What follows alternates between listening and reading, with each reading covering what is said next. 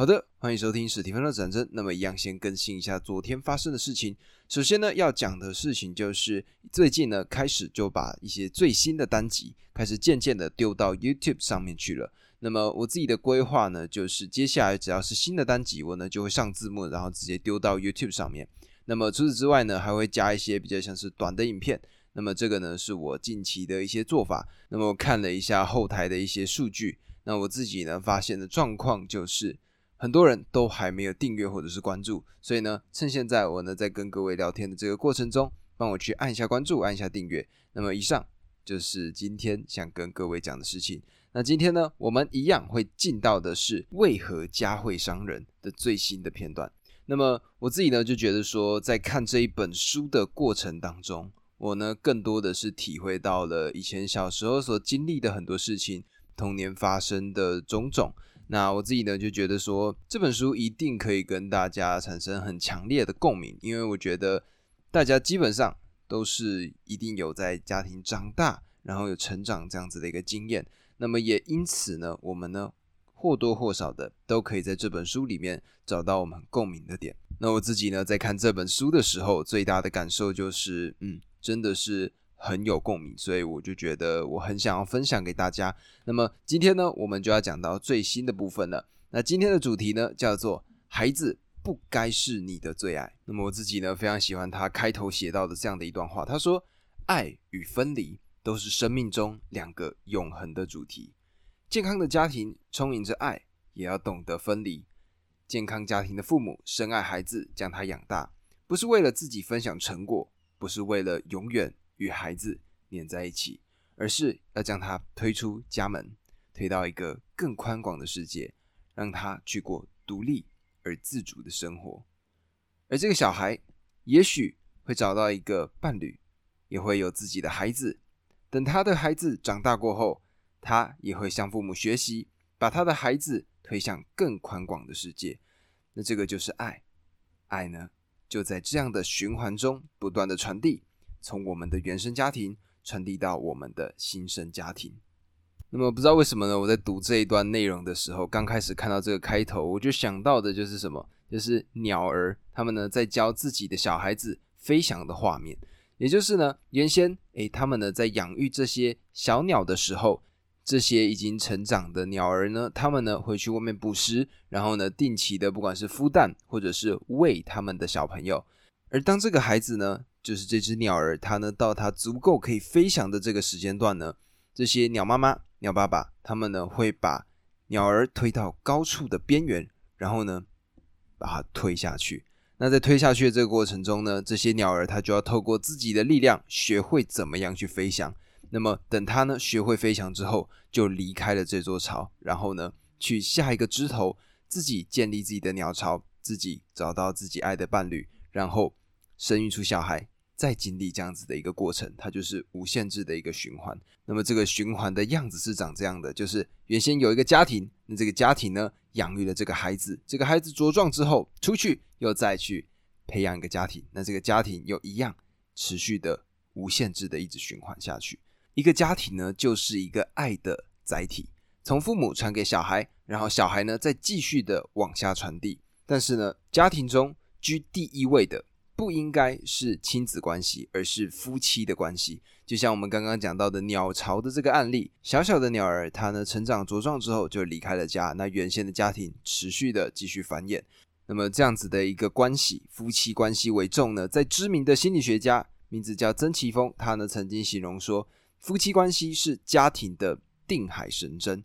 那么在有公婆、夫妻和孩子这种三世三代同堂的家庭当中。如果夫妻关系是家庭的核心，拥有第一的发言权，那么这个家庭就会非常的稳固。相反的，如果亲子关系凌驾于夫妻关系之上，那么就会发生什么事情？它会发生两个很大的问题。第一个问题就是糟糕的婆媳关系，第二个就是非常严重的恋子情节。那么我们首先呢，就先从丈夫的妈妈这个地方出发吧。那么丈夫的妈妈的背景呢，就是她呢在家庭里面的地位非常的低，而丈夫的妈妈呢，她呢也没有办法从丈夫的爸爸这边呢得到该有的关注。所以呢，因为一个补偿的作用，她呢就开始把她所有的心力放在了儿子身上。那么这个呢，也就是刚刚所提到的婆媳问题之外的第二个问题，也就是恋子情节。那么这个时候呢，妈妈呢等于说把她自己的所有心力全部放在了儿子身上，那么期待呢他长大呢，并给他所有的爱。那么长大之后呢，这个儿子他呢必须会去交女朋友，然后呢可能会去组建一个家庭。那这个时候妈妈的心里就失衡了。为什么这样说呢？因为呢，这个婆婆觉得呢，这个儿子是她唯一拥有的、他珍视的一个宝贝。而这个时候呢，突然出现了一个小女生，这个小女生呢，当然就会被这个妈妈呢认为就是这个儿子的情人呢，就是要来夺走他所珍视的一切宝贝。所以呢，他呢就会开始跟他的媳妇之间呢出现一些小的争执。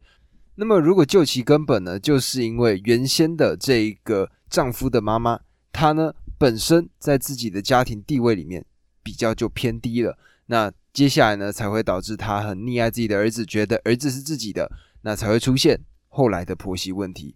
那有发现了吗？如果婆媳问题发生了之后，这个孩子的妈妈，也就是这个媳妇，她呢可能也会受到这样子的一个问题，然后呢，她呢就会。也出现恋子的情节，那么也因为这样子，这个循环就会持续的下去。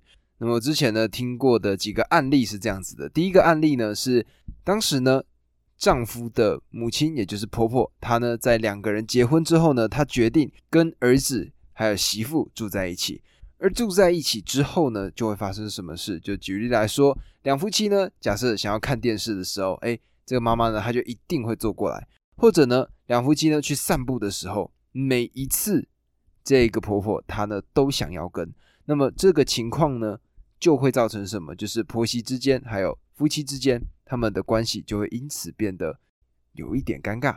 那么这个呢还不是最夸张的，我觉得呢接下来我要说的这个才是最扯的，也就是呢当时丈夫跟老婆两个人呢就结婚了，那么结婚的时候就一定会有所谓的洞房花烛夜嘛。那在这样子的一个美好的夜晚呢，夫妻两人呢一切就位，进行到一半的时候，婆婆走进来了。那么原因无他，其实最重要的呢，就是为了要打断他们两个人之间的在做这件事情的一个氛围。也因为这样子呢，他们这个夫妻两人呢，基本上接下来如果有任何这种比较亲密的一些活动呢，都会因为婆婆的介入而被打断。三年之后呢，妻子呢因为受不了这样子的情况，两个人呢就离婚了。那么这个丈夫呢，他呢就遇到了这件事情，然后呢，他呢就把他遇到的这个经历拿去给报社，跟报社诉苦。那这个呢，就是我自己在新闻上看到的一件事情。那么这时候呢，丈夫可能就会问到了，他就说：“那我要怎么样解决婆媳之间的问题呢？”那么这个时候呢，这个作者他呢也遇到过类似的这种。来咨商的人，那么他呢会反问这个问题，他就说：改善他们两个人的关系，而不是改善你们三个人的关系吗？那么这个作者呢，他解释到说，绝大多数婆媳关系的核心，并不是婆媳之间的关系，而正是那个被夹在中间的儿子还有丈夫。那么这个夹在中间的人呢，总想着让妻子对老人家尊敬一些，或者。让婆婆对媳妇疼一些，那他就觉得呢，这样子问题就会解决了。但是呢，我们很少会想到的一个问题就是，解决问题的关键其实就在这个丈夫，也在这个儿子的身上。要想很好的处理婆媳问题，这个人也就是这个丈夫，这个儿子必须承担起责任来，努力去协调这三角关系。那么还有很重要的，绝对没有灵丹妙药，也没有那种一点就灵。一说就通的绝招，那这个呢，就是基本上遇到每一个婆媳问题的丈夫都必须要去了解，然后试图去解决的问题。最重要的就是你是那个关键的那个人物。那么我刚刚呢讲到这样子的一个案例呢，我自己是想到说，像是以前大概比较初期，现在应该是奶奶这一辈的人应该都经历过的一件事，就是童养媳这个问题。那童养媳呢，大概就有点像是说。卖女儿的这个概念，也就是以前呢，因为比较穷苦嘛，那么他们呢就会说，哎，我把我的女儿卖给你，那这个女儿呢以后呢就成为你们家的媳妇，那你给我一点钱，大概是这样子的一个概念。那么既然呢这个童养媳被送到家里面呢，这个接受他的这个新家庭，他们呢基本上就会把他当做是一个有点像是佣人在使唤的感觉，而又因为呢是童养媳嘛，童养媳的问题是什么？问题就是呢。从小到大呢，这个老公跟这个老婆就早就认识了。那么不知道各位有没有经历过这样子的情况？也就是假设你是一个男生，然后呢，你有一个姐姐或者是一个妹妹。那在这个成长的过程当中呢，因为你太过于习惯她了，那自然而然的呢，你也不会跟她产生恋爱的情愫。那么这个呢，就是童养媳的一个很大的问题。也就是童养媳呢，毕竟在跟他的所谓夫君在这个成长的过程当中呢，两个人是一起成长的，所以。所有的生活习惯，然后发生的所有事情，两边都很知道。那也因为是这样子呢，就有一点变成像是哥哥跟妹妹之间的关系。那透过这种比较传统的婚姻方式呢，让两个人结合在一起，生下了小孩。那可想而知嘛，因为两个人之间已经没有所谓的情愫了。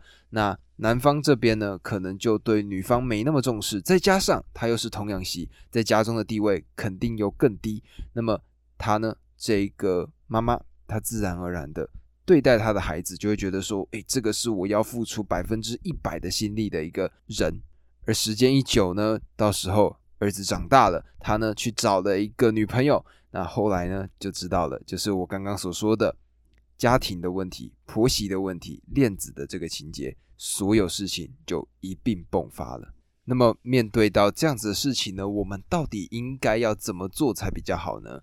那心理师呢？他呢是这样子回答的：他说，要想营造一个健康的家庭的系统，必须将夫妻关系放在家庭中最重要的位置。那么，但是呢，有一个很重要的事情，我们的文化传统，也就是我们亚洲这边的文化传统，的确有这样的倾向，重亲子关系而不重夫妻关系，就仿佛是夫妻关系只是完成传宗接代的工具，只是给长辈和晚辈服务的载体，但是。不管你多么敬爱父母，你终究得要离开他们。你终究要像鸟儿一样，长大了就要飞离自己的巢穴，去过自己的生活。不管你多么的爱你的儿女，他们也终究要离开你，去过他们自己的人生。而另一半才是那个真正陪伴你一生的人，并且为了父母的健康，我们不要太依恋父母的某一方，认为自己跟他的关系胜于他们的关系。为了儿女的健康，我们也不要太依恋他们，认为自己爱他们胜于爱过配偶，因为最爱的我们都必然最难割舍，所以迟早有一天势必得割舍的，不要让他成为你的最爱。当然，这并不是说我们要把最多的资源留给配偶，相反，当老人和孩子需要照顾的时候，我们当然必须要把更多的资源给他们，但是我们一定要懂得。另外一半才是真正陪伴我们一生的伴侣，才是我们最重要的寄托。所以呢，如果是儿子，你就要对自己说：“爸爸才是妈妈最爱的人，自己不是。”如果女儿，就要对自己说：“妈妈才是爸爸最爱的人，自己不是。”如果是父亲，就要对女儿说：“我爱你，但妈妈才是能陪伴我一生的。”如果是母亲，就要对儿子说：“我爱你，但爸爸才是陪伴我一生的。”这个才是健康的家庭之道。那么今天呢，在讲到这个婆媳问题的这个章节的时候呢，我一直想到我小时候在听电台的时候听到的一首歌，这首歌好像叫做《老婆与老妈》吧。那么这个故事呢，里面的样子就是一个完完整整在介绍婆媳问题的一个歌曲。那里面呢，它的歌词是这样子写到的：他说，可是老婆和老妈为何总是爱吵架？我在他们之间真的很尴尬。老妈不能说，老婆不能骂。难道媳妇之间，她真的是冤家？我最亲爱的老婆，你就受一点委屈吧。我不能娶了老婆，你就忘了自己的妈。我最亲爱的老妈，你就不要再挑剔啦。自从她嫁到我们家，你的身体就好多了。那么我自己觉得呢，你就可以知道，这个呢，就是一个典型的甩锅。那在这里呢，就可以告诉大家，前面刚刚说到的，就是谁是那个关键，也就是那个儿子，那个丈夫，他呢才是解决两个人之间矛盾的最重要的那个关键。那么这首歌呢，不要去听，因为呢，我觉得对你们没有什么帮助。但是就是刚好想到一个我从小到大在电台里面很常听到的一首歌，那我想呢，一定就是某一个人，不管他是婆婆，或者他是媳妇，或者他是那个丈夫或儿子，这个人呢，他呢肯定是很常遇到这个问题，然后呢就一直跟这个电台点这首歌来听。那或许呢，在某部分这也是一种共鸣吧。但是呢，希望今天在跟各位聊完之后呢，可以知道我们在处理到这件事情，必须要探究其根本，也就是为什么会有婆媳问题跟恋子情节的发生。那么要怎么样去把它解决？什么才是最重要的顺位？也就是家庭那个最核心的事情，我们呢必须要把重点掌握好，然后呢才能够去经营好我们跟每一个家庭成员的关系。那么以上这个呢，就是今天单集。如果喜欢这个单集的朋友呢，记得帮我按下关注，然后呢，在 YouTube 上帮我按下订阅。如果可以呢，帮我分享给你身边的朋友。然后有任何建议、任何看法，欢迎在 Apple Podcast、Spotify 或者是 YouTube 底下留言给我，我看到呢就一定会回复给你们。以上这个呢，就是今天的单集，我们明天见，拜拜。